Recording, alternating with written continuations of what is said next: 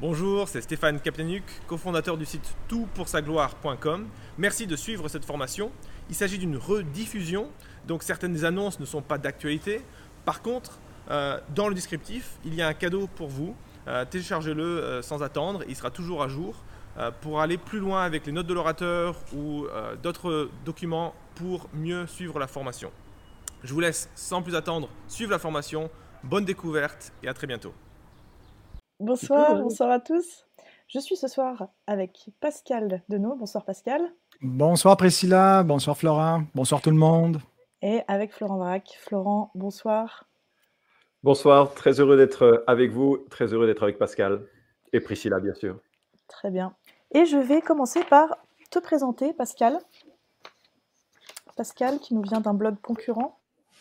Oui. Pascal, tu es pasteur à l'église évangélique de Saint-Jérôme au Québec. Tu es marié et père de quatre enfants. Euh, tu es auteur de plusieurs livres, dont euh, Une alliance plus excellente, Le côté obscur de la vie chrétienne, Solas, la quintessence de la foi chrétienne. Tu es blogueur euh, sur les sites Un héros dans le net, que tu as créé, il me semble, non? Oui. Ouais, et puis Le Bon Combat. Et tu as le don de supporter Guillaume Bourrin. c'est un rare don. C'est un rare don. Guillaume, qu'on salue bien chaleureusement, évidemment, c'est un copain. Euh, Florent, tu es marié, tu as trois enfants. Euh, tu nous viens de la région lyonnaise, où tu as exercé un ministère pastoral pendant 25 ans environ, me semble-t-il. Presque. Euh, presque 25 ans. Aujourd'hui, tu es directeur international du développement des églises pour la mission Caris, ce qui fait que tu voyages en permanence dans le monde entier. Tu es aussi auteur de nombreux livres comme le Manuel du prédicateur, L'Évangile et le citoyen, et la ressource d'évangélisation, euh, la grande histoire. Tu es aussi conférencier, professeur à l'Institut biblique, d'où tu enregistres euh, ce webinaire. On salue encore les IBGiens. Et à tes heures perdues, Florent, tu es surtout et avant tout blogueur toutpoursagloire.com euh, et tu animes le célèbre podcast Un pasteur vous répond. Ça va, j'ai pas dit de bêtises C'est déjà trop. J'ai fait mon travail de journaliste. Excellent. Alors maintenant, on va parler un petit peu de, du sujet qui nous occupe ce soir. C'est une, une, nouveauté euh, qui, qui, nous a été proposée, donc de, de, faire un débat. On espère qu'il y aura de, l'intérêt pour ce genre de format. Pourquoi ce débat ce soir? Quel est l'intérêt de ce webinaire? Euh, Est-ce que c'est un débat de théologiens sur un mot, le millénium, voilà, qui fait que euh, les, gens qui sont intelligents ont envie de confronter leurs idées en public? Est-ce qu'on est, là pour ça ce soir? Je pense pas. Euh, je pense que si on est chrétien, ce débat sur le millénium, il nous concerne directement. Alors pourquoi? Pour plein de raisons. Déjà, si on est né dans une famille chrétienne euh, et qu'on nous a enseigné euh, depuis un certain temps des choses qui concernent la fin des temps, bah, il est probable que nos parents ou, ou même l'Église dans laquelle on a grandi nous ait déjà enseigné telle ou telle position sans qu'on puisse mettre des mots dessus. Donc là, il s'agit d'enquêter un petit peu sur nos croyances, et de les mmh questionner avec un regard euh, toujours plus biblique. Et ça va être là justement le, nœud du problème. Euh, et justement, ce débat, il nous concerne tous parce qu'il est lié à notre manière de lire et de comprendre et d'interpréter la Bible. Euh, des, clés d'interprétation qu'on va utiliser sur certains passages, tantôt symboliques, tantôt littéral, et ça va orienter notre, théologie, notre compréhension des choses de la fin des temps. Donc c'est aussi une occasion de nous questionner sur notre manière de lire la Bible ce soir. Euh, et puis enfin, ce débat nous concerne tous parce que on veut apprendre à dialoguer, euh, on veut apprendre à dialoguer dans la paix, même si on est en désaccord sur des points théologiques.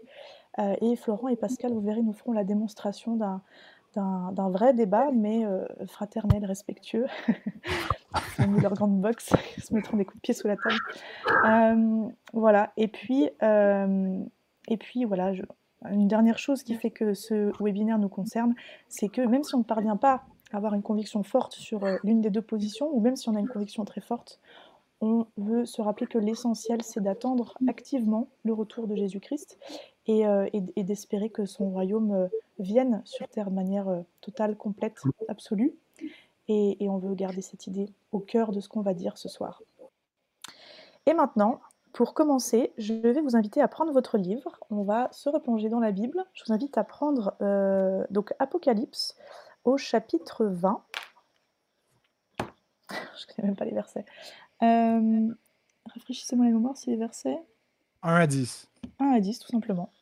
Les versets 1 à 10, et je vais lire dans la version Colombe, si jamais vous voulez suivre avec moi. Ouais. Puis je vis un ange descendre du ciel. Il tenait à la main la clé de l'abîme et une grande chaîne. Il s'empara du dragon, le serpent ancien, qui est le diable et Satan, l'enchaîna pour mille ans et le jeta dans l'abîme. Il ferma et scella l'entrée au-dessus de lui, afin qu'il n'égare plus les nations, jusqu'à ce que les mille ans soient passés. Après cela, il faut qu'il soit relâché pour un peu de temps. Ensuite, je vis des trônes, et ceux qui s'y assirent reçurent le pouvoir de juger. Je vis aussi l'âme de ceux qui avaient été décapités à cause du témoignage de Jésus et à cause de la parole de Dieu. Tous ceux qui n'avaient pas adoré la bête, ni son image, et qui n'avaient pas reçu sa marque sur le front, ni sur la main. Ils revinrent à la vie, et ils régénérèrent, et ils régnèrent, pardon, et ils régnèrent avec Christ pendant mille ans. Les autres morts ne revinrent pas à la vie avant que les mille ans soient passés. C'est la première résurrection. Heureux et saints ceux qui n'ont pas la première résurrection. La seconde mort n'a pas de pouvoir sur eux, mais ils sont prêtres de Dieu et de Christ, ils régneront avec lui pendant mille ans. Quand les mille ans seront passés, Satan sera relâché de sa prison. Euh, Est-ce que Florent, tu veux enchaîner? Alors, tu étais arrêté au verset? Au 7, pardon. 7. Quand les mille ans seront accomplis, Satan sera relâché de sa prison, il sortira pour séduire les nations qui sont aux quatre coins de la terre, Gog et Magog, afin de les rassembler pour la guerre. Leur nombre est comme le sable de la mer. Ils montèrent à la surface de la terre et ils investirent le camp des saints et la ville bien-aimée. Mais un feu descendit du ciel et les dévora. Le diable qui les séduisait fut jeté dans l'étang de feu et de soufre, où sont la bête et le faux prophète, et ils seront tourmentés jour et nuit au siècle des siècles. Amen. Merci beaucoup pour cette euh, lecture. Alors, je vais vous demander à chacun de présenter euh, rapidement votre compréhension, votre position euh, sur ce texte et sur ces mille ans particulièrement. Je vais grandir l'orateur qui commencera. Donc, vous avez quelques minutes pour expliquer vos positions. Et Pascal, je t'invite à commencer. D'accord. Ben, écoutez, euh, c'était, c'était un beau lapsus que tu as fait, Priscilla, quand tu as euh, inversé euh, le, le règne avec la régénération, puisque c'est de Mhm. cela dont il est question dans la, dans la, la première résurrection. C'est la régénération qui, qui est le début de la résurrection finale. Et donc, c'était un lapsus providentiel pour démontrer que Dieu, qui est souverain sur chaque chose, chaque petite chute, même celle de la langue, voulait insérer par là une compréhension orthodoxe du millénium, c'est-à-dire l'amillénarisme. Et donc, euh, la, conception que j'ai de ce texte, euh, c'est que ça nous présente le règne de Christ, Euh, pas simplement un règne futur, mais le règne actuel de Christ qui nous est décrit symboliquement euh, par sa victoire sur le diable et qui est présenté de façon euh, imagée euh, comme l'idée d'un enchaînement, d'un liement euh, du, diable, donc qui, est pris et qui est neutralisé par le Seigneur Jésus-Christ. Donc, le, le de Satan, euh, je le comprends dans Apocalypse 20 à la lumière de l'œuvre de Christ à la croix. C'est à la croix que Christ a dépouillé les dominations, les autorités, les a livrées publiquement en spectacle, en triomphant d'elles par la croix.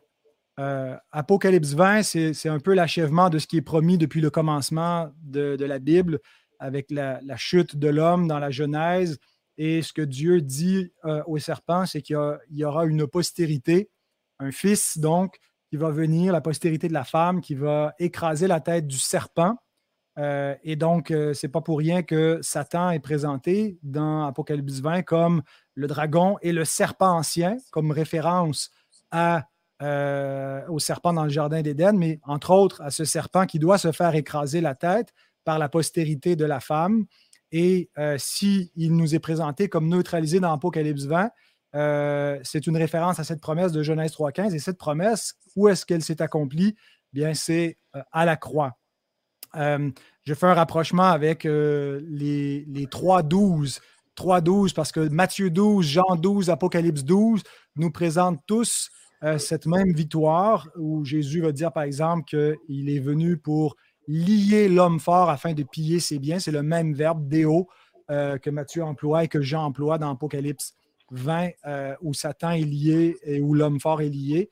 Euh, on reviendra sur ce texte. Dans Jean 12, Jésus dit que le, jugement de ce monde aura lieu et que le prince de ce monde va être jeté dehors alors qu'il s'en va à la croix. Euh, et Apocalypse 12 ben, nous dit que l'accusateur, le diable, euh, a été précipité, lui, en quelque sorte, qui siégeait en autorité sur, le monde comme prince de ce monde, a été précipité. Il sait que son temps est compté. il, agit encore, mais il a perdu la bataille. Euh, alors, l'affrontement ultime et final hein, euh, de Christ pour, pour détruire Satan, c'était à la croix. Euh, et donc, il n'y aura pas une, un affrontement ultérieur. C'est simplement que son temps est compté. C'est comme s'il a déjà perdu la bataille, mais avant qu'il soit définitivement jeté dans les temps de feu et de soufre, il y a un temps d'activité qui lui est laissé. donc, il y a d'autres textes euh, que, j'utilise dans le Nouveau Testament pour faire cette interprétation du millénium à la lumière de la victoire de Christ. Euh, mais euh, en, gros, le, fait que le diable est lié ne veut pas dire qu'en ce moment, il n'a plus d'activité. Son liement est, spécifié au verset 3. En quoi est-ce que ça consiste?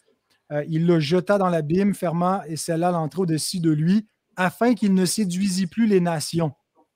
D'une part, le diable est empêché d'exécuter cette séduction finale et ultime de l'humanité dans, une, rébellion euh, qui va mener au jugement dernier. Et ça, ça, lui sera permis à la fin de l'histoire. Mais d'autre part, il ne peut pas non plus empêcher les nations euh, qu'il tenait captives. Toutes les nations ont été laissées euh, livrées à elles-mêmes, puis elles n'ont pas adoré le vrai Dieu, mais elles ont adoré et servi des idoles, et donc elles étaient sous la puissance de Satan jusqu'à ce que Christ les fasse entrer sous son royaume. Et bien, c'est ce que nous voyons avec le Nouveau Testament, Jésus qui reçoit toute autorité, qui envoie ses ambassadeurs dans le monde pour affranchir les captifs de Satan. Et Satan ne peut pas empêcher euh, cette progression de l'Église. Les portes du séjour des morts ne peuvent pas prévaloir contre l'édification de l'Église que Christ bâtit lui-même par ses serviteurs sur terre. Et c'est de cette façon-là que l'activité de Satan elle est euh, elle est neutralisée. Ce n'est pas qu'il n'a plus de pouvoir de séduction d'aucune façon, mais il ne peut pas exercer une séduction telle qu'il pourra encore garder l'ensemble des nations dans l'idolâtrie, dans la captivité. Et donc, les mille ans, ben, c'est une période symbolique. Ça ne veut pas dire mille ans littéral, mais ça, ça nous représente, c'est un chiffre symbolique, comme beaucoup de chiffres sont symboliques dans le livre de l'Apocalypse, euh, qui nous parle du, du début du règne jusqu'à sa consommation finale, c'est-à-dire la, période qui va de son intronisation lorsqu'il monte au ciel et qu'il est assis à la droite de Dieu et qu'il manifeste sa puissance sur terre euh, par l'Église et l'effusion de l'Esprit, jusqu'à ce que Christ revienne en gloire. Alors ça, c'est la période du millénium, donc ce n'est pas un mille ans littéral, mais c'est une période, longue période, qui est symbolisée par un règne de mille ans, parce que Christ règne maintenant et ceux qui sont avec lui règnent, même s'ils sont persécutés, même s'ils meurent, leur mort n'est pas une mort, c'est une sorte de résurrection parce que ceux qui sont décapités pour Christ, ben, s'en vont pas en bas dans le séjour des morts, mais en haut euh, avec Christ. Ils règnent, ils partagent son règne. Et donc, la mort des saints est une résurrection euh, parce qu'ils sont déjà ressuscités en Christ, ils siègent déjà avec lui. Alors, c'est la première résurrection est d'abord spirituelle et ceux qui y ont peur n'auront pas peur à la seconde mort. Euh, eh bien, euh, voilà en gros la, compréhension de, euh, du, du millénium comme une période, un règne spirituel de Christ. Maintenant, mais spirituel ne veut pas dire irréel ou qui, c'est un vrai règne, mais que nous ne voyons pas encore, nous le voyons seulement par la foi. Merci beaucoup Pascal. Donc là, on a parlé de la position amillénariste avec un, un, millénium qui est aujourd'hui même euh, et qui attend simplement le retour de, Jésus-Christ. Euh, Florent, tu as euh, six minutes pour répondre, alors tu peux en profiter si tu le veux. Oui, non, je serai plus court parce que, et je suis heureux de, déjà de reprendre dès le début mon cher ami Pascal, parce que il prend des libertés avec ton erreur. Euh, C'était pas sympa de, rebondir comme ça sur ton erreur, mais en fait, le mot résurrection, Anastasis, n'a jamais d'équivalent pour décrire la justification. Nulle part, ni la nouvelle naissance, ni quoi que ce soit. Et d'ailleurs, c'est aussi amusant de, de, noter que si jamais on parle de cette résurrection en Apocalypse 20 de manière symbolique, alors le livre d'Apocalypse n'a aucune place pour parler de la résurrection, ce qui est quand même troublant pour un livre qui est censé parler de la fin des temps. Bref, ça c'était pour la boutade d'entrée de, euh, de, Pascal. Maintenant, de façon simple et, schématique, euh, nous sommes dans une ère qui est l'ère de l'Église, où effectivement le diable a été vaincu, mais il n'a pas été lié. Donc cette ère de l'Église, elle va un jour donner naissance. Alors c'est pas que l'Église va l'engendrer, mais un jour Christ va revenir, et je montrerai pourquoi je crois qu'il va revenir euh, différemment que ce que nous euh, souligne Pascal. Jésus-Christ va revenir, établir un règne terrestre de mille années sur terre donc, euh, à Jérusalem, avec les rachetés ressuscité au moment de son euh, retour, et avec les survivants d'une courte période de, de difficulté sur cette, euh, sur cette terre. Et ces survivants, pendant ce règne terrestre de, euh, de, Christ, vont se marier, vont avoir des enfants, et pendant cette période où le diable est lié, il y aura une prospérité spirituelle et humaine inégalée, mais aussi l'obligation pour ces gens nés pendant le millénium de réfléchir à Jésus-Christ, de réfléchir à la foi, et de se repentir de leurs péchés, de la même manière que nous avons besoin de naître de nouveau, eux aussi auront besoin de naître de nouveau. Et c'est ainsi qu'à la fin de la période de, euh, de mille ans, où le diable est lié pendant cette euh, durée, quand il sera relâché, il y aura une ultime rébellion, et les euh, hommes et les femmes nés de cette période auront à choisir auront eu à choisir pour ou contre Christ, ou simplement en restant dans l'indifférence, comme c'est le cas encore aujourd'hui. Et cela se terminera par euh, euh, ce, grand jugement, et ça rejoint ensuite le schéma que peut avoir Pascal, c'est-à-dire qu'il y a un grand jugement euh, qui débouche sur l'enfer et la création d'une nouvelle terre et de, nouveaux cieux. Donc, Église, règne de mille ans que Christ établit, et comme Christ revient avant ces mille ans, on parle de pré-millénarisme, et suite à ces mille ans, l'éternité, une nouvelle terre et de nouveaux cieux. Et donc voilà la position euh, simple que je souhaiterais défendre tout à l'heure quand j'aurai le temps de le faire. Très bien. Donc tu nous as présenté la position prémillénariste avec un règne de Milan qui est encore à venir. Merci beaucoup. Et Florent, bah, tu peux enchaîner justement euh, et nous expliquer finalement quels sont tes trois principaux arguments pour dire que Christ viendra établir le millénium plus tard.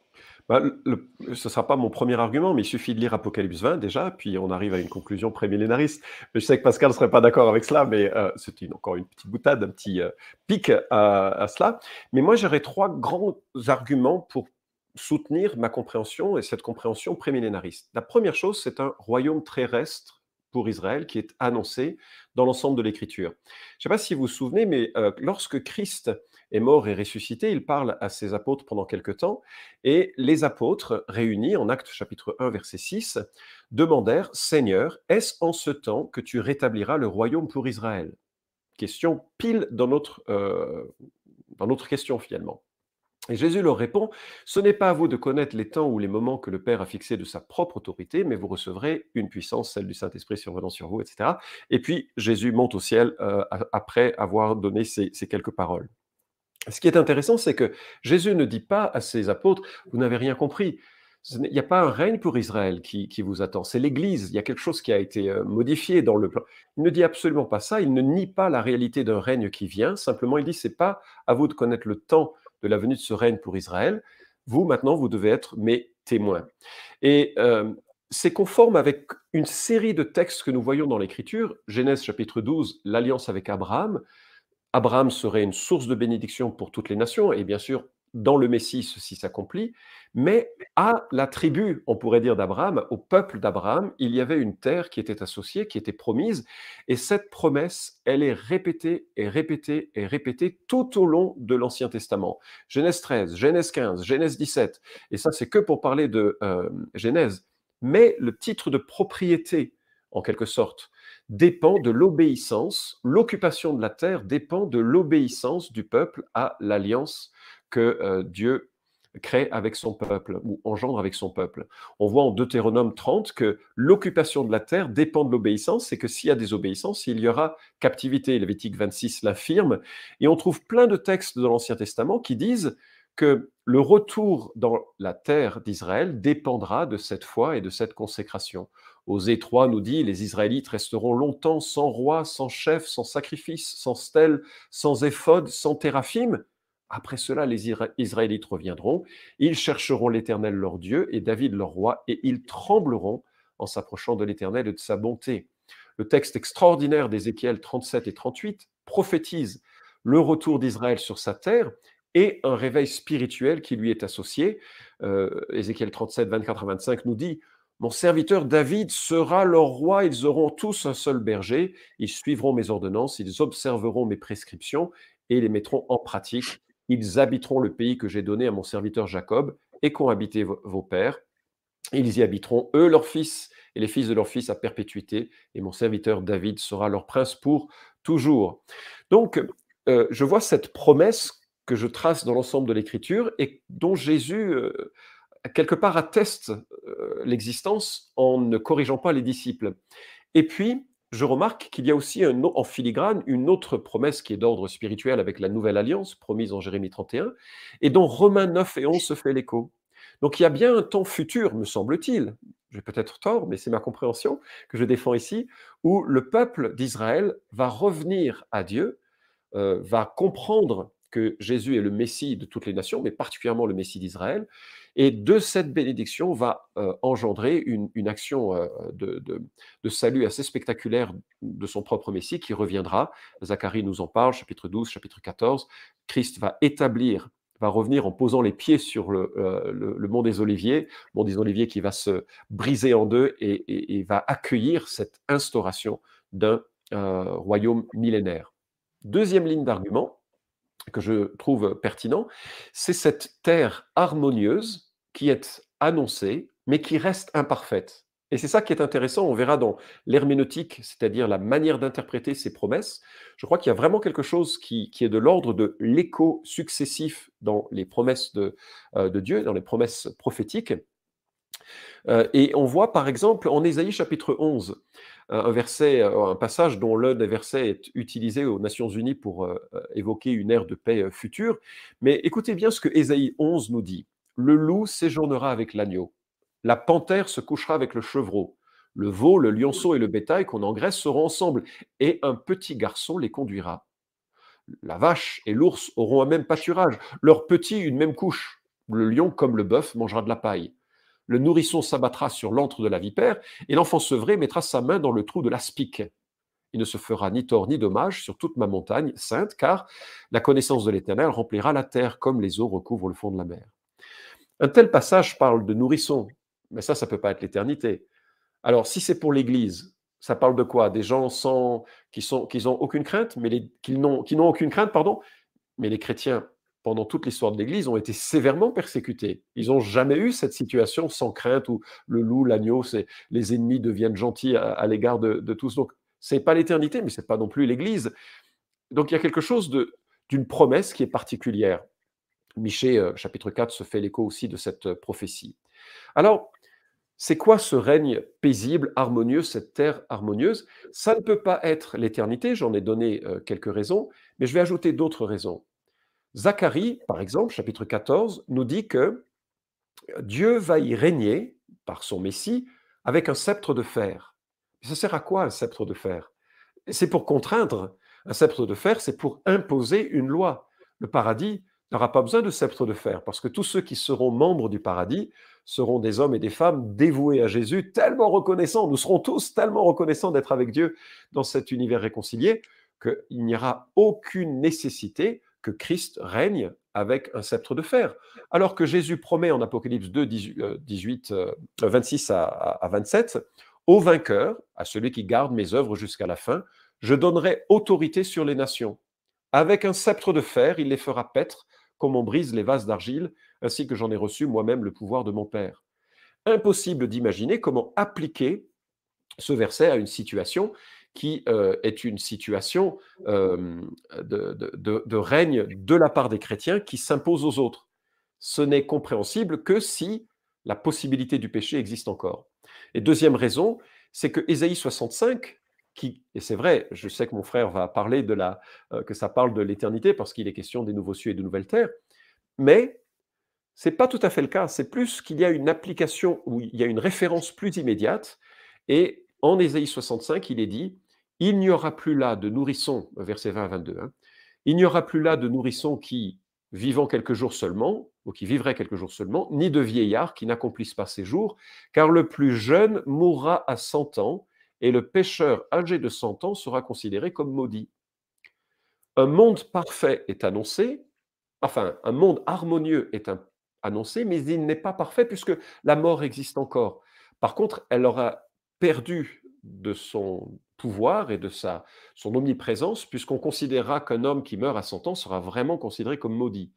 Je ne peux pas concevoir que ce soit une promesse d'éternité. Ça dit exactement l'inverse. Ce n'est pas une promesse d'éternité, à mon sens. Et enfin, la troisième euh, raison, et c'est la troisième ligne d'argumentation que je voudrais souligner, et je sais que c'est important parce que Pascal, dans ce qu'il a voulu présenter sur euh, sa position rapide, il a parlé du liement ou de la ligature ou de, du fait que le diable a été lié pour mille ans.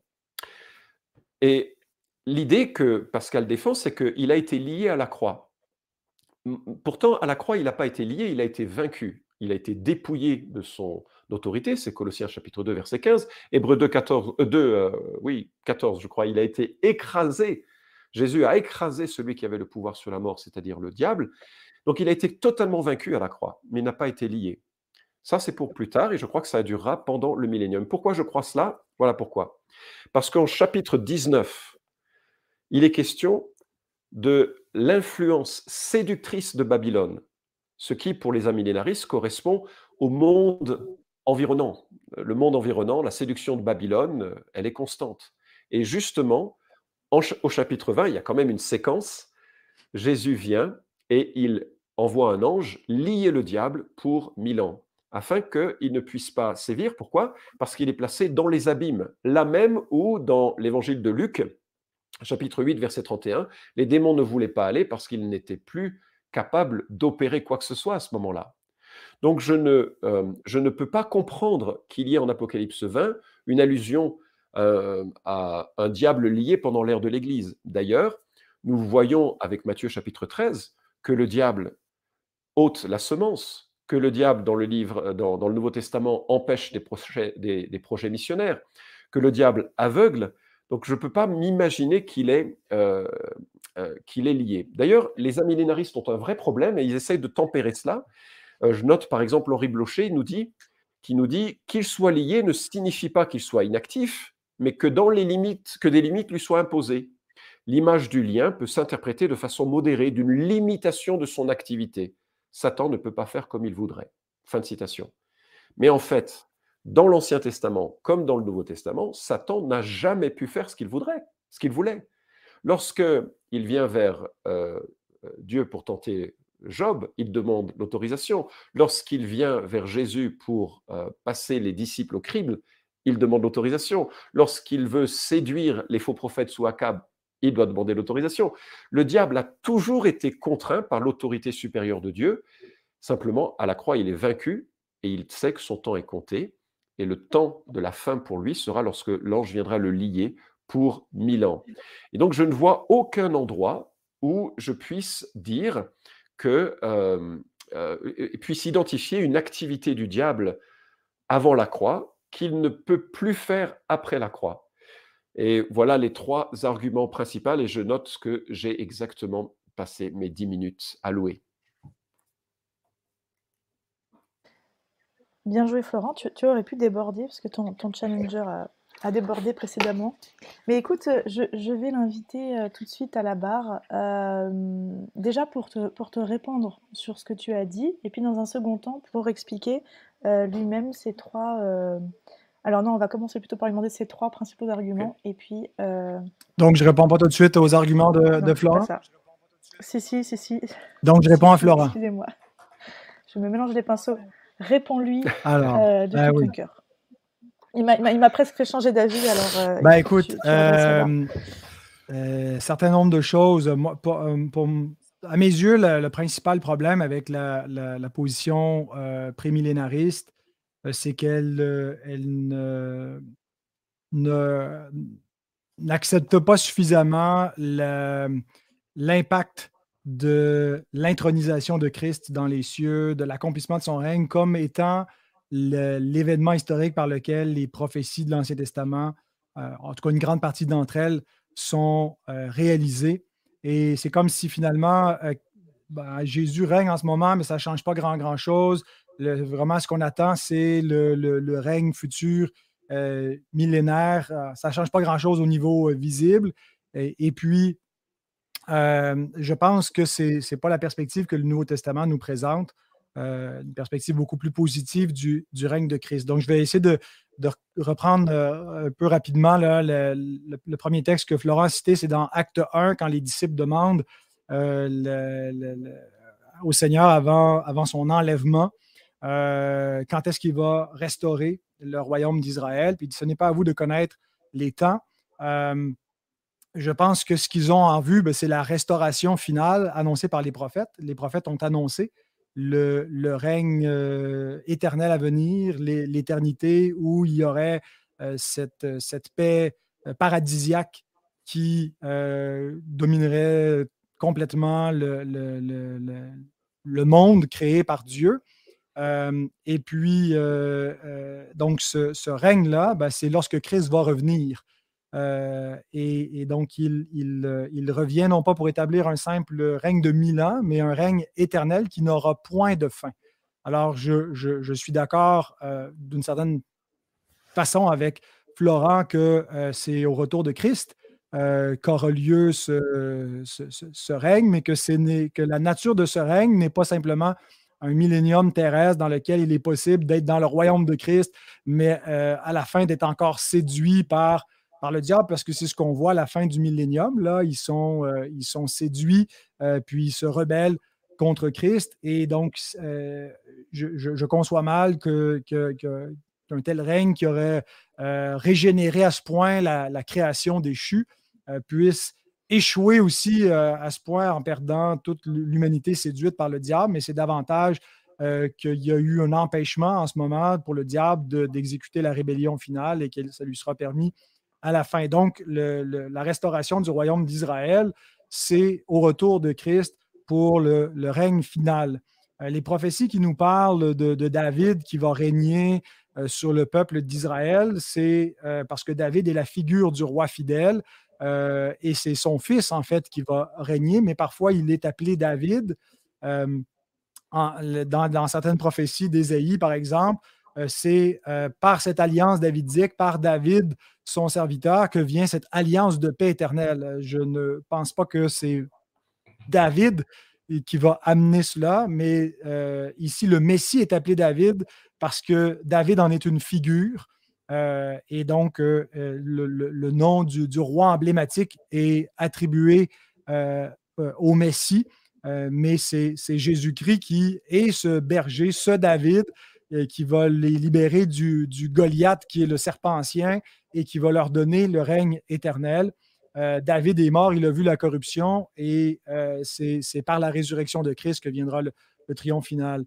Euh, donc, les prophéties que Florent évoque dans le livre d'Ésaïe, où il est question de, l'enfant qui s'ébat sur l'antre de la vipère, du lion qui, qui, broute dans, dans, la plaine, ou vers la fin d'Ésaïe, où il est question euh, des nouveaux cieux de la nouvelle terre, comme, comme Florent le dit, texte qui est repris, je pense, euh, assez, euh, de manière assez évidente dans Apocalypse 22 ou 21, je ne suis plus certain, à la fin où il est question des nouveaux cieux et de la nouvelle terre.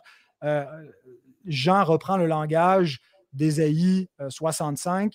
le, seul problème avec Ésaïe 65, c'est comme Florent le dit, il, est dit que celui qui mourra à 100 ans euh, il, mourra jeune et qu'il sera vu comme un pécheur maudit. C'est simplement une comparaison euh, à partir des bénédictions du siècle présent euh, en comparaison avec les bénédictions du, siècle à venir. Il y, a, une, espèce de, chiasme dans le sens où Ésaïe prend ce qui aujourd'hui est, le standard de la longévité. Si quelqu'un vit à 100 ans, on ne dit pas qu'il est mort prématurément quand il meurt à 100 ans.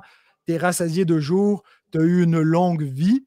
Ben, dans le siècle à venir, mourir à 100 ans, d'abord, ce sera impossible, mais mourir à 100 ans serait vu comme une malédiction. Alors, ce n'est pas littéralement que des gens vont mourir à 100 ans, mais qu'on prend les notions de bénédiction du siècle présent où mourir à 100 ans est une grande bénédiction. Tu as une longue vie, tu as, réussi à survivre dans un monde déchu où il y a la mort, la guerre, la famine et tu n'es pas mort avant 100 ans.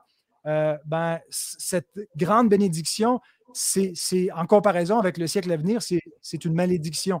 Euh, et, donc, c'est fréquent que les, prophètes de l'Ancien Testament utilisent des images de la, vie terrestre, de la vie euh, dans le, contexte de, l'Israël du Proche-Orient et, utilise ces images de la vie courante pour nous parler de l'éternité à venir.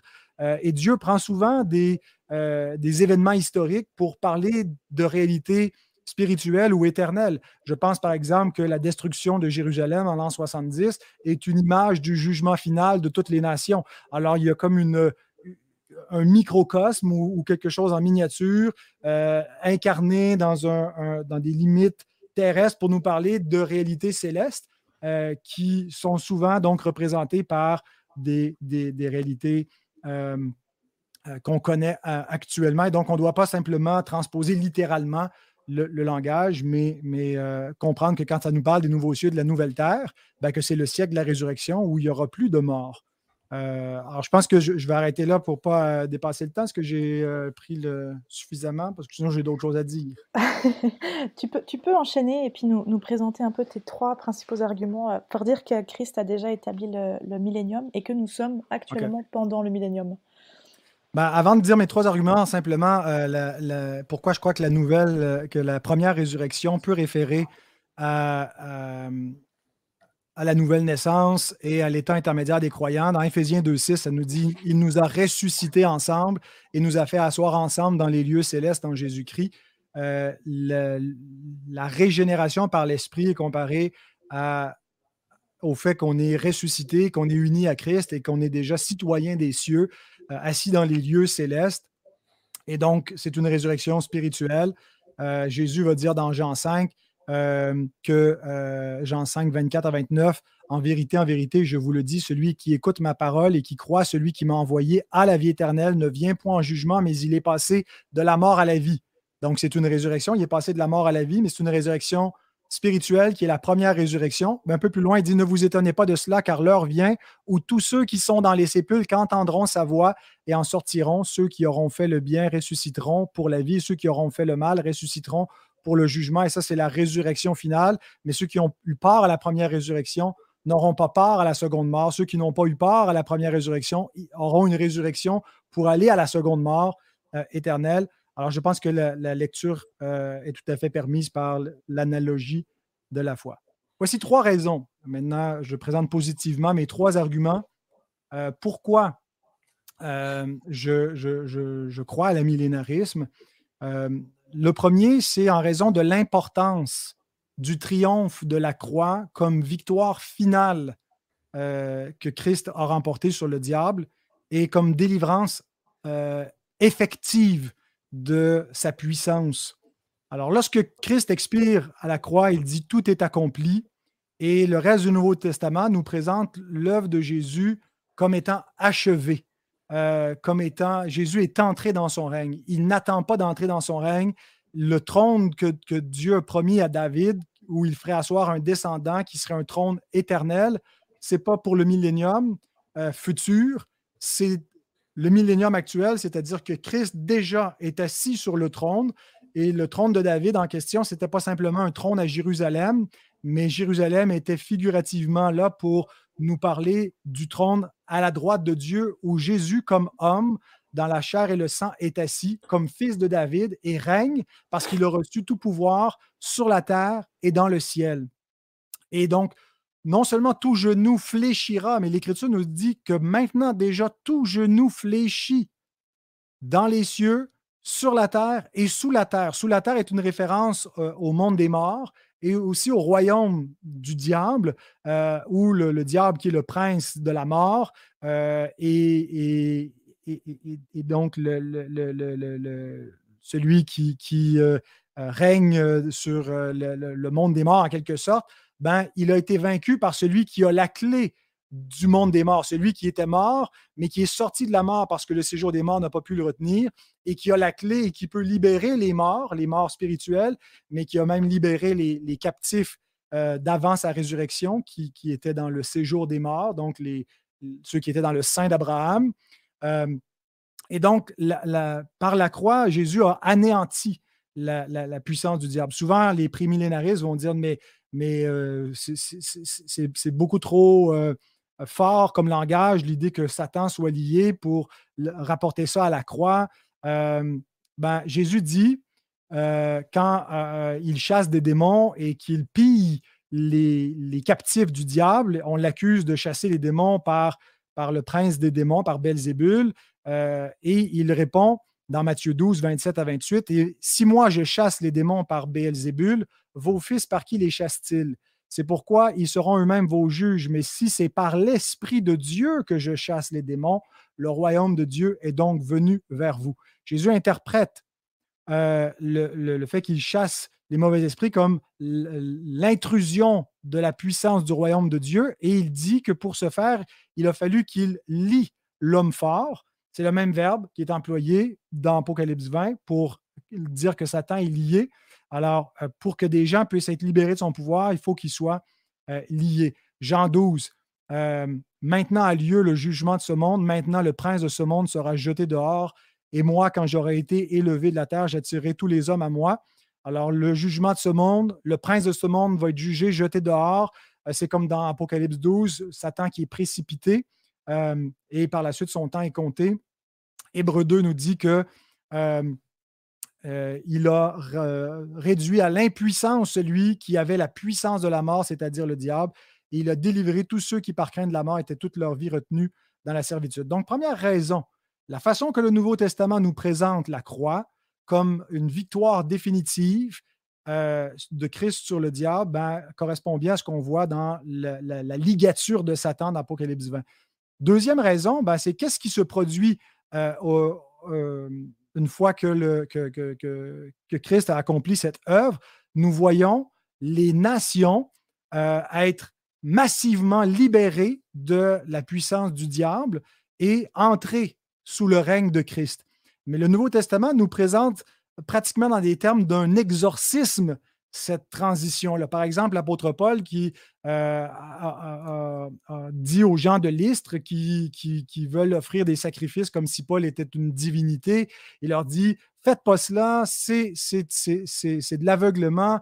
Dieu, dans les âges passés, vous a laissé marcher selon vos propres voies, mais ce temps-là euh, est révolu.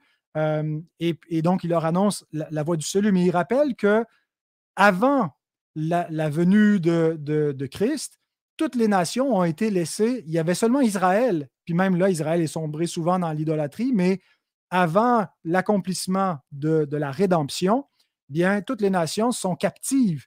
Euh, elles servent Baal, elles servent Moloch, elles servent des faux dieux, donc elles servent Satan. Euh, et puis, euh, la, la, puissance de l'Évangile va libérer. Ça ne veut pas dire que chaque individu de chaque nation, mais tous ceux que Dieu a élus dans chacune de ces nations euh, est affranchi après la, rédemption. Acte 26, 17 à 18, c'est l'apôtre Paul qui résume dans les termes suivants la mission que Jésus lui confie.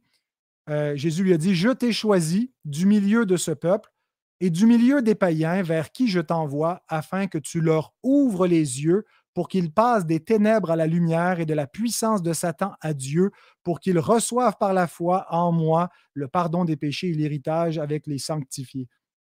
Et donc, la conversion des nations. Et regardez, aujourd'hui, on, on a des gens de partout dans le monde, des gens d'Afrique, des gens d'Asie, des gens d'Amérique du Nord, d'Amérique du Sud, des gens d'Europe, de partout sur la Terre, qui appartiennent à toutes les nations. Et nous ne sommes qu'une toute petite fraction du royaume de Christ qui ont été affranchis de la puissance des ténèbres et qui manifestons, simplement par notre présence et le fait que nous fléchissons le genou devant Christ, que nous avons été affranchis du diable et de l'aveuglement dans lequel les nations avant l'intronisation de Christ dans le ciel était, était livrée. Alors, l'Évangile progresse partout dans le monde, c'est ce que Paul dit dans Colossiens 1.6, que l'Évangile va croissant et il libère les captifs. Euh, et c'est en cela spécifiquement que la puissance de Satan est liée, parce qu'autrefois, il dominait sur le monde, les nations étaient dans l'aveuglement, mais maintenant, euh, il ne peut pas, euh, les portes du séjour des morts ne peuvent pas prévaloir contre la progression de l'Église. Avant, les païens étaient dans les ténèbres. Il y a eu quelques païens par-ci, par-là qui ont fait partie du peuple de l'Alliance, mais sinon, toutes les nations étaient enténébrées et c'est glorieux comme accomplissement. il faut constater la, gloire du royaume de Christ qui, est manifestée. Et la dernière, dernière raison qui me convainc de millénarisme, c'est l'harmonie d'Apocalypse 20 avec l'eschatologie du déjà et du pas encore. il est vrai que Christ règne, mais nous ne voyons pas encore maintenant que toute chose lui soit soumise. Euh, l'Écriture nous présente deux séquences. Il y a le siècle présent, mauvais, et il y a le siècle à venir. Et je ne pense pas qu'entre les deux, il y a un autre âge. C'est seulement le siècle présent et le siècle à venir, mais le siècle à venir n'est pas seulement à venir, il a déjà commencé dans le siècle présent. À quel moment? Ben, lorsque Christ s'est incarné et qu'il est venu amener la puissance du siècle à venir, la puissance du siècle de la résurrection par sa propre venue et par sa propre résurrection. Euh, et donc, il a manifesté son règne. Et donc, nous voyons euh, déjà que toutes choses ont été mises sous ses pieds, mais nous ne voyons pas encore maintenant Dieu lui a soumis toutes choses. Nous ne voyons pas encore Satan complètement euh, inactif. Nous ne voyons pas encore les hommes être complètement affranchis du péché. On est sauvé en espérance. Cependant, nous voyons Jésus couronné de gloire et d'honneur à cause de la mort qu'il a souffert. Dans Apocalypse 20, euh, s'harmonise parfaitement avec cette séquence du déjà et du pas encore. Le diable est déjà lié, mais nous ne voyons pas encore pleinement les effets du règne de Christ. Christ règne pleinement. Euh, il n'y a pas besoin d'un millénium à Jérusalem. En fait, c'est comme si on, réduit son règne. Il est dans le ciel, puis il va venir régner plus bas. Ben, son règne va devenir visible. On va passer de, l'invisible au visible, euh, du moment où on marche par la foi au moment où on va marcher aussi par la vue. Mais la séquence, donc, s'harmonise davantage avec les autres textes du Nouveau Testament qui nous présentent un salut en espérance. Alors, ces trois raisons, euh, la victoire définitive de la croix, la conversion massive des, nations ou leur entrée dans le royaume de Dieu et, l'harmonisation d'Apocalypse 20 avec le schéma eschatologique du déjà et du pas encore, euh, je pense, euh, sont de, une bonne assise pour l'approche millénariste. Florent, qu'est-ce que tu aurais à, répondre aux, trois euh, grands arguments avancés par, euh, par Pascal Je te mets à l'écran et je laisse activer ton micro. Ah, C'est bon Ok, je voudrais souligner la, cohérence hein, de, la, de la position de, Pascal. Donc, j'entends ce qu'il ce qu'il dit et je crois que ça, reflète bien un système herméneutique qui, qui est cohérent et c'est donc la, aussi l'intérêt de, discuter, parce que finalement, ce sont souvent les fondements qui vont donner ces, positions. Lorsqu'il dit que tout est accompli à la croix, je ne saurais souscrire plus que ce qu'il euh, serait nécessaire de faire. Absolument, tout est accompli à la croix, la victoire de Christ est absolue et complète, mais en même temps, elle est progressive et on le voit même en Corinthiens 5, 15, pardon, lorsqu'il est dit que l'ultime ennemi qui sera euh, gagné, c'est la mort. Donc, oui, tout est accompli, mais tout ne s'applique pas dans cet accomplissement. Il y a un déjà et un pas encore, je suis tout à fait d'accord. Je suis un peu surpris de certains, des propos qui sont tenus. Par exemple, tout genou fléchi, c'est déjà le cas. Moi, je ne suis pas tout à fait d'accord, même je suis assez... Euh, je suis pas du tout d'accord avec cette, cette, position. Je crois qu'il y a, vraiment une notion de, d'opposition au règne de Dieu parmi les nations, aujourd'hui encore, et, que le, jugement vient et que les gens ne se... Alors je sais que tu veux pas dire, Pascal, bon, cela que euh, les gens se considèrent Christ comme Seigneur, mais je, le fait que Christ règne aujourd'hui, euh, il règne au travers de sa providence, il règne au travers de tout un, ensemble de choses qu'on ne va pas détailler ici, mais ce n'est pas le règne tel qu'il est présenté à la fois pour le millénium et pour l'éternité. J'ai repris une citation de, euh, de Richard Bockham sur le déjà et le pas encore, et, qui nous montre en fait cette tension que nous sommes en souffrance aujourd'hui, mais qu'un jour la souffrance euh, sera, euh, sera terminée. Or, le fait que Christ ait tout accompli à la croix n'ôte en rien les difficultés que l'on peut avoir avec la vie, la possibilité que nous soyons en contact avec le diable en personne, puisqu'il nous faut nous soumettre à Dieu, résister au diable, euh, et que nous sommes entourés de, démons qui essaient de nous faire tomber. Éphésiens chapitre 6, nous sommes en guerre spirituelle, etc. etc. Alors, euh, tu, dis, Pascal, que les nations sont massivement libérées et que ça, c'est nouveau. Je me reportais tout à l'heure à, Jonas avec ce magnifique réveil qui a lieu chez les Ninivites. Toute la ville, une large population immense, une ville immense se repent et se convertit. Et et je me dis, bah, il y a quand même des réveils euh, par euh, la providence de Dieu assez impressionnants dans l'Ancien Testament. On a aussi des, réveils dans le Nouveau Testament, mais on a aussi cette confrontation démoniaque. Je vois à Éphèse, par exemple, j'aime beaucoup la ville d'Éphèse pour euh, l'avoir étudiée plus, particulièrement et, notamment les notions d'implantation de, d'église dans ce contexte. Et je réalise que il y avait une superstition terrible avec les Ephésia Grammata, qu'il y avait des exorcismes qui avaient lieu.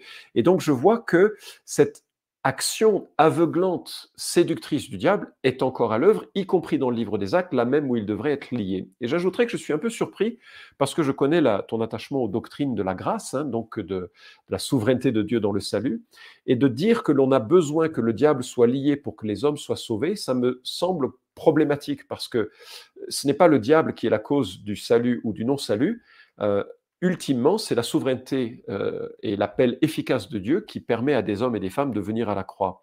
Et donc, je suis, euh, euh, je suis un petit peu surpris quand on met en avant cette, cette notion, parce que ce n'est pas, ce n'est pas le diable qui a la clé des âmes.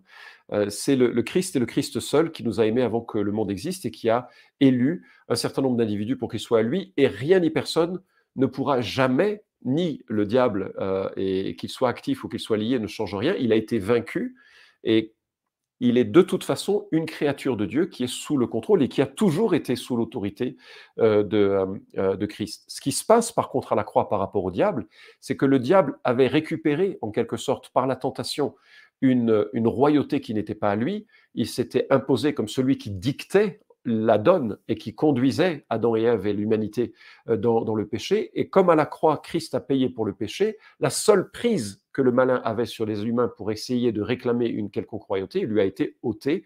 Il n'a plus aucun droit euh, sur, euh, sur l'ensemble des, notamment des rachetés, et il sera bientôt lié pour mille ans. afin que les hommes et les femmes puissent, connaître cette ère qui est un peu comme un apéro. Alors, ça me conduit à une dernière remarque par rapport au propos qui, euh, qui est tenu, c'est que j'ai l'impression qu'il y a une exégèse de système qui s'impose ensuite au texte. C'est-à-dire que le déjà pas encore devient euh, une théologie des deux âges, et il ne faut absolument pas dévier ces deux âges. On va lire en fonction de cette théologie des deux âges les textes pour dire bah, ça, ça s'attribue à ça, ça, s'attribue à cet âge-là, et en leur faisant dire des choses qu'ils ne disent pas. J'ai écouté et j'ai noté ce que tu disais de Isaïe 65 avec l'homme qui meurt à 100 ans et sera considéré comme maudit. J'ai beau essayer de rentrer dans la logique, le texte dit l'inverse. Et donc j'ai l'impression qu'il faut adopter un système théologique pour lire les textes de l'Ancien Testament à la, à la lumière de cette logique. Et donc c'est une lecture beaucoup plus symbolique et à mon sens donc beaucoup moins solide parce que c'est mon système qui dicte l'herméneutique. À l'inverse, alors je sais, c'est une caricature, on pourrait le, sur bien des points, on aura des points d'accord, hein, mais à l'inverse, j'ai l'impression que le système prémillénariste part des positions des textes eux-mêmes pour développer un système qui, bah, qui est le système que, que je défends. La question que les apôtres posent à Jésus n'est pas une question sur l'éternité, elle est vraiment sur le règne d'Israël. Et de dire que ça amène à d'autres événements ou ça fait référence à d'autres événements, je comprends, mais c'est parce qu'il y a dans, les yeux, euh, dans tes yeux le, système des deux âges, alors que la question est plus spécifique. Elle est pour Israël et Jésus y répond en disant c'est pas le moment, mais ça viendra. C'est le sous-entendu, à mon sens, de, la réponse. Et je termine dans, dans, euh, dans l'idée qu'il y a, à mon avis, euh, souvent dans la Bible, un système d'écho. Par exemple, Ésaïe 7, 14 parle de la, de, la jeune fille qui, sera, qui tombe enceinte et qui sera un signe. Alors c'est un signe. Comment, ça comment les gens ont compris ce signe? Bah, Probablement avec la naissance soit d'un fils à Akaz, le roi, euh, soit d'un fils à Ésaïe, Maher Shalashbaz, D'ailleurs, si vous cherchez un prénom pour un enfant, hein, ça peut marcher. Hein, Maher Baz, c'est un peu difficile à porter. Bref, euh, peut-être qu'il y a eu un signe euh, d'accomplissement immédiat, mais bien sûr, il y avait une portée bien plus lointaine. La Septante a eu raison de, traduire par Parthénos, Alma, la jeune femme, c'est une femme qui n'a pas connu d'homme, c'est la femme qui est prête à se marier, et c'est une vierge, et bien sûr, la vierge ultime, le signe ultime dont il est question, c'est Marie qui enfante euh, Jésus. Et donc, on a des, des, sortes de successions. il me semble qu'en Ésaïe et dans les textes, on a des échos, des, annonces d'un royaume et qui effectivement trouveront leur plein euh, accomplissement dans l'éternité, mais où il y a vraiment des accomplissements temporaires qui correspondent, alors de ma perspective, au millénium. Donc voilà comment je, répondrai à, la manière dont, Pascal a, présenté les, euh, les choses. Super, merci beaucoup Florent. Euh, je vais maintenant vous demander, et je vais euh, faire venir euh, Pascal à, la barre. Donc on, a entendu vos, positions respectives, vous avez pu les défendre, vous avez pu rebondir sur ce qu'avançaient l'un et l'autre. J'espère que ça nous aide tous à, mieux comprendre un peu ces deux grandes positions. mais voilà, cette, question, elle doit être posée. Finalement, qu'est-ce que ça change concrètement d'être amillénariste ou prémillénariste? Ben, je peux dire qu'est-ce que je pense que ça change d'être un millénariste, euh, à mon avis.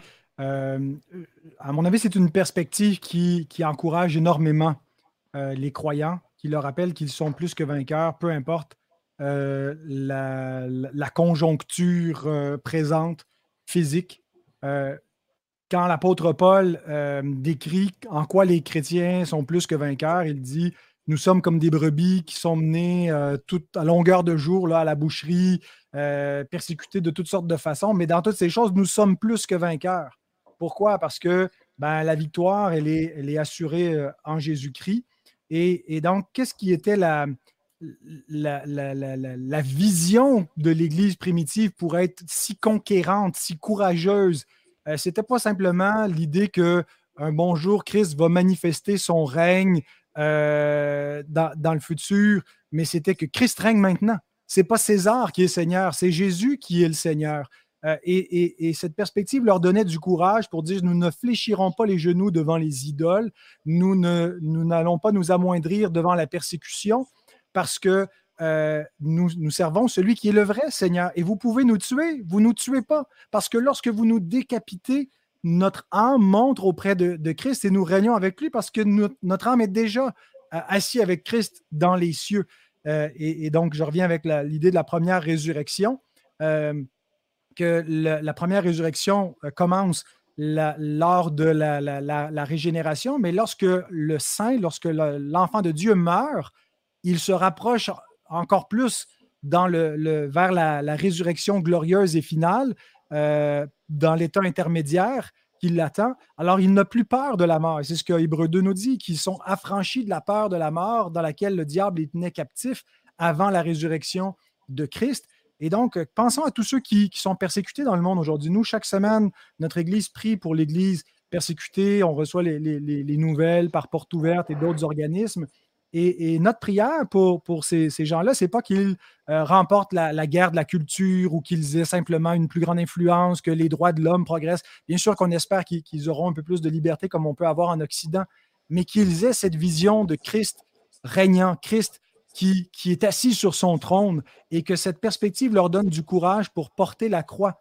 Euh, et, pour moi, ça change concrètement pour nous tous les jours de se rappeler que Jésus règne maintenant. Florent, vas-y, tu, peux répondre aussi. Ouais, je te laisse euh, changer les écrans. Voilà. Euh, en fait, je, voudrais euh, m'associer à, Pascal pour dire, et la position prémillénariste considère que Christ règne, règne dans les cieux, mais son règne ne s'impose pas de la même manière. C'est-à-dire que ce n'est pas son règne moral qui s'impose aujourd'hui, mais, mais, Dieu est toujours souverain et on a la même perspective sur la souveraineté de Dieu. Donc ça, ça ne, ça ne change pas je trouve que le débat est fascinant parce qu'il révèle l'herméneutique et donc ça nous pousse à creuser davantage l'écriture. Et ça, c'est magnifique. Et euh, maintenant, ce que ça change pour moi d'être prémillénariste, je trouve que l'histoire a plus de texture. C'est-à-dire qu'il y, y, euh, y, a effectivement cette notion qu'un jour Christ va établir son règne et ça va changer notre quotidien à jamais. Et ça, c'est magnifique. La résurrection va avoir lieu. Je suis ressuscité euh, avec le Christ, Ephésiens 2.6, aujourd'hui spirituellement, mais ça veut dire quoi? Je ne suis pas ressuscité, je meurs encore, mais un jour mon corps sera ressuscité. Et donc il y a, une espérance qui, est, euh, euh, qui est vive, et je vais pouvoir, euh, je peux voir l'histoire arriver à son, à son paroxysme et à voir peut-être l'avènement du, Seigneur. Et je crois qu'être prémillénariste, c'est aussi trouver une réponse apologétique fondamentale. Beaucoup de ceux que je côtoie disent ah, si Dieu existe, il ne permettrait pas. C'est bien sûr l'excuse qu'ils avancent pour refuser de croire et refuser de, suivre l'Évangile et d'obéir à l'Évangile qui invite à la repentance, qui exige la repentance et la foi. Eh bien, la période du millénium est de la période où Dieu va régner sur terre euh, en imposant son règne.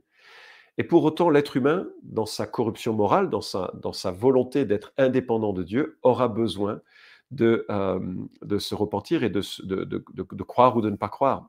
Et, cette ultime période de l'histoire humaine permettra de répondre à cette objection. Et elle permettra aussi que ce règne si magnifique de Christ se voit et que des cultures humaines à la gloire de Christ se créent et se progressent et, s'étendent. Et donc, il y a moins pour moi la nécessité de sauvegarder quelque chose de ce monde parce que je sais que Dieu va racheter le temps et permettre que une civilisation, des civilisations nouvelles sous son règne naissent. Et mon seul objet, mon seul objectif dans ce passage sur Terre par rapport à mes amis non chrétiens, c'est pas de changer la culture, c'est pas de modifier les structures du monde, c'est que des hommes et des femmes, mes amis, mes voisins, les membres de ma famille, parviennent à la connaissance de l'évangile de Jésus-Christ. Le monde partira en fumée et j'attends cette communion avec Christ, bien sûr, aujourd'hui, qui est présente, mais qui sera complète lors la, du retour de Christ et de, la résurrection qui va s'en suivre, et de goûter à ce monde tel que Dieu l'avait voulu en Genèse chapitre 1 et 2, dans un monde dont la malédiction sera partiellement ôtée, mais où il sera encore nécessaire de justement de se positionner vis-à-vis de, Christ. Donc c'est toutes ces choses qui me rendent euh, euh, confiant, en tout cas, pas, pas en confiant, parce que c'est qui, qui donne de la texture à cette position, de la saveur à cette position. Et j'apprécie euh, les emphases qu'a pu apporter Pascal, parce que je voudrais, en fait, beaucoup des emphases qu'il a soulignées, je suis d'accord, notamment le, règne. Et, en cela, et je termine juste avec une, une, citation de 1 Jean chapitre 3, versets 2 à 3, et ça s'applique autant pour la position de Pascal que pour moi. Bien aimé, nous sommes maintenant en enfants de Dieu, et ce que nous serons n'a pas encore été manifesté, mais nous savons que lorsqu'il sera manifesté, nous serons semblables à lui, parce que nous le verrons tel qu'il est. Quiconque a cette espérance en lui se purifie comme lui, le Seigneur est pur.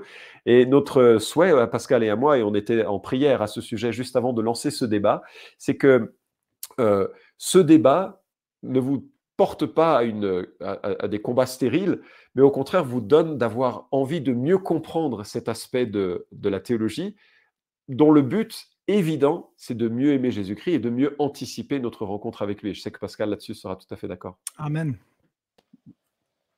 Et justement, euh, une question sur laquelle vous devriez être euh, d'accord.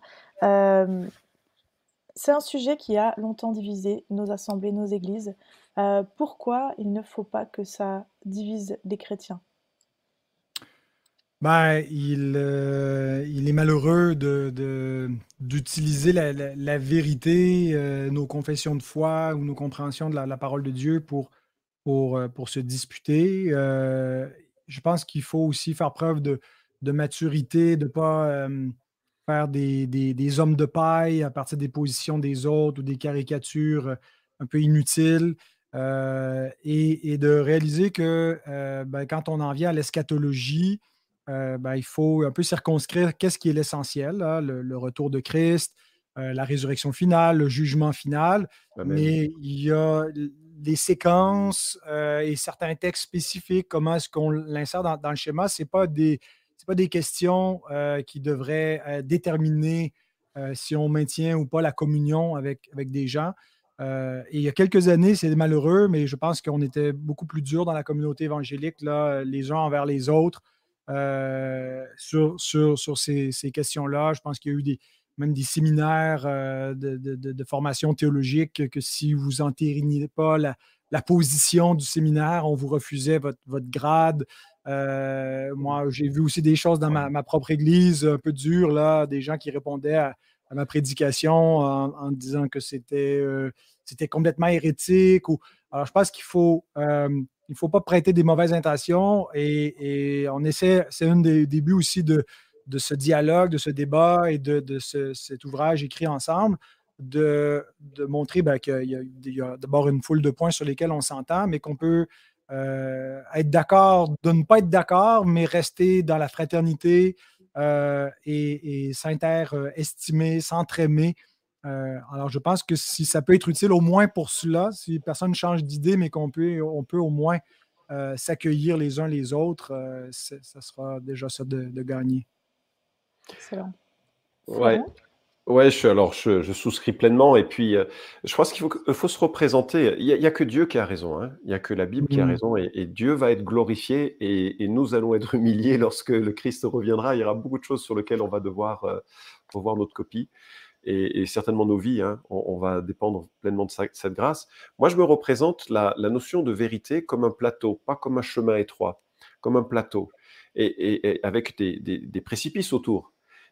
Les précipices, c'est lorsque l'on on met en doute euh, l'inhérence, l'autorité de l'écriture, lorsque l'on euh, nie la divinité de Jésus-Christ et qu'on s'attaque à la gloire de Dieu en personne, lorsque l'on euh, on transforme la grâce en, sorte de paiement rapide et qu'on modifie la notion de salut. que Lorsqu'on touche à ces trois doctrines que Jude évoque dans, les versets 3 et 4 de de sa lettre, on touche l'essentiel et là on est tombé dans le précipice. Mais lorsque l'on est sur des, des, plateaux euh, euh, où on a des valeurs communes, des compréhensions communes, bon, euh, je crois qu'il y a de la place pour avoir des avis différents et, un respect particulier. Alors il y a certains de ces, certaines de ces doctrines où c'est peut-être difficile de construire une église avec les mêmes persuasions, mais je pense que ce n'est pas tout à fait le cas avec la notion de, de l'eschatologie. On peut avoir dans une église, des, à mon sens, hein, des avis différents dans la mesure où ils peuvent être exprimés avec humilité et, de comprendre quelles sont les racines de ces positions. Et c'est pour ça que euh, l'eschatologie, les doctrines de la fin des temps, elles révèlent l'herméneutique. C'est ça qui est intéressant pour moi. Mais on, peut tout à fait euh, vivre dans une vraie harmonie spirituelle en se, taquinant de temps en temps. On, l'a fait un peu pendant ce, débat. Moi, je voudrais souligner l'immense respect que j'ai pour Pascal. Il me devance de loin en tant que théologien sur bien des points et, sur sa piété très certainement absolument. Je, suis juste embêté qu'il ait tort sur cette question, mais un jour le Seigneur l'éclairera. Excellent. Merci beaucoup. Euh, Florent, on va essayer de te, rejoindre à l'écran. Euh, parce que figurez-vous qu'on a déjà fini notre, euh, temps de débat, notre dialogue avec, avec ces différentes questions et la présentation de vos, de vos positions et de vos contre-arguments réciproques.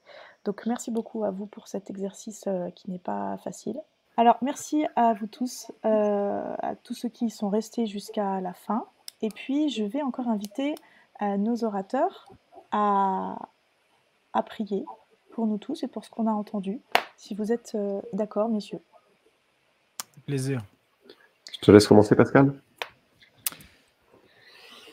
Seigneur notre Dieu, on a parlé ce soir de ta parole, de ton règne de ta venue en Christ, ta première et la seconde venue, Seigneur. Et euh, on te demande que tout cela soit pas simplement l'objet de débats et de, euh, de réflexions un peu intrigantes, mais que ce soit, euh, Seigneur, une espérance ancrée dans, chacun de nos cœurs. On te prie pour que il n'y ait pas plus de confusion qui soit générée, Seigneur, par les échanges qu'on a eus, mais que chacun puisse se mmh. faire euh, une opinion claire euh, et une conviction à partir de, ta parole. Et euh, on veut te remercier, Seigneur, parce que même si on n'arrive pas aux mêmes conclusions, on n'est pas divisé dans un, camp où on serait hostile les uns face aux autres, qu'on peut avoir des, des, opinions divergentes tout en étant dans la charité et en partageant la même espérance, Seigneur. Garde-nous humbles, garde-nous fidèles à ta mm. parole et aide-nous, Seigneur, à en avoir toujours plus faim et soif pour qu'on puisse euh, chercher dans les Écritures à mieux les comprendre. Et on te demande tout cela au nom de Jésus-Christ. Amen. Amen. Dieu et Père, je te rends grâce pour tous ceux qui ont subi ces deux heures de discussion avec euh, patience, mais qui ont aussi interagi. Et euh, je prie pour que Père, dans nos cœurs, il y ait une, une soif de voir ton règne venir, quelle qu'en soit le- la forme. Je prie pour que dans nos cœurs, il y ait une soif aussi de mieux comprendre l'Écriture et de, de rester euh, euh, solidement ancré sur cette espérance.